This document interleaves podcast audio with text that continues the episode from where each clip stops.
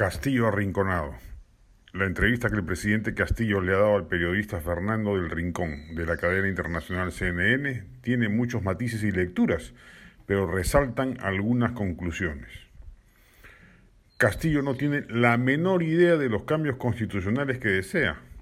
Sus propósitos de mejorar la salud y la educación son, como bien le reiteró el periodista mexicano, sin hallar eco cognitivo en nuestro primer mandatario, políticas de Estado que por ende dependen de lo que haga o no el gobierno al respecto, no de una modificación del texto constitucional.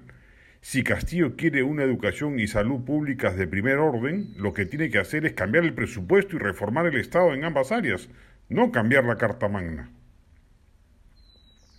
Castillo es un ave de paso palaciega que adolece de visión histórica y de mirada de Estado pretender por asomo que se puede consultar al pueblo vía referéndum la cesión de una franja territorial soberana para darle salida al mar a Bolivia, muestra la pasmosa improvisación e indigencia de nuestro gobernante en materia de política exterior. Lo reafirma con su cobarde evasiva de pronunciarse respecto de las dictaduras en Cuba, Nicaragua y Venezuela. El orden democrático regional no tiene en Castillo a un aliado, ha quedado sentado con claridad. Castillo ya aprendió a mentir como estrategia política. Para ello, aunque fallidamente, ha dado esas, estas entrevistas para justificar su mediocridad victimizándose y anticipar argumentos que le brinden impunidad respecto de su participación en actos reñidos con la moral pública, como son su injerencia en los ascensos militares y su participación en la gestión de intereses privados. Fue vergonzoso al respecto su vano intento de demostrar que no tenía relación alguna con la lobista Carolín López.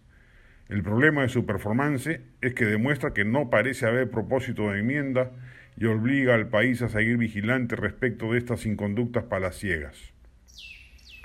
Castillo no tiene una barrera moral que lo haga marcar clara distancia del terrorismo. Para él, puede haber personas que hayan estado, vinculadas a Sendero o al MRTA que estuvieron confundidas y que en el presente merecen tener la oportunidad de participar en asuntos de Estado.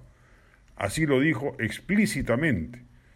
Su indolencia en este tema, por supuesto, ofende la memoria de millones de peruanos afectados por la violencia terrorista y da argumentos para seguir haciendo de este tema uno de acuciante vigilancia. No es terruqueo reaccionario el estar alertas al respecto, sino una sana actitud democrática y cívica frente a una persona con laxitud ética sobre la materia.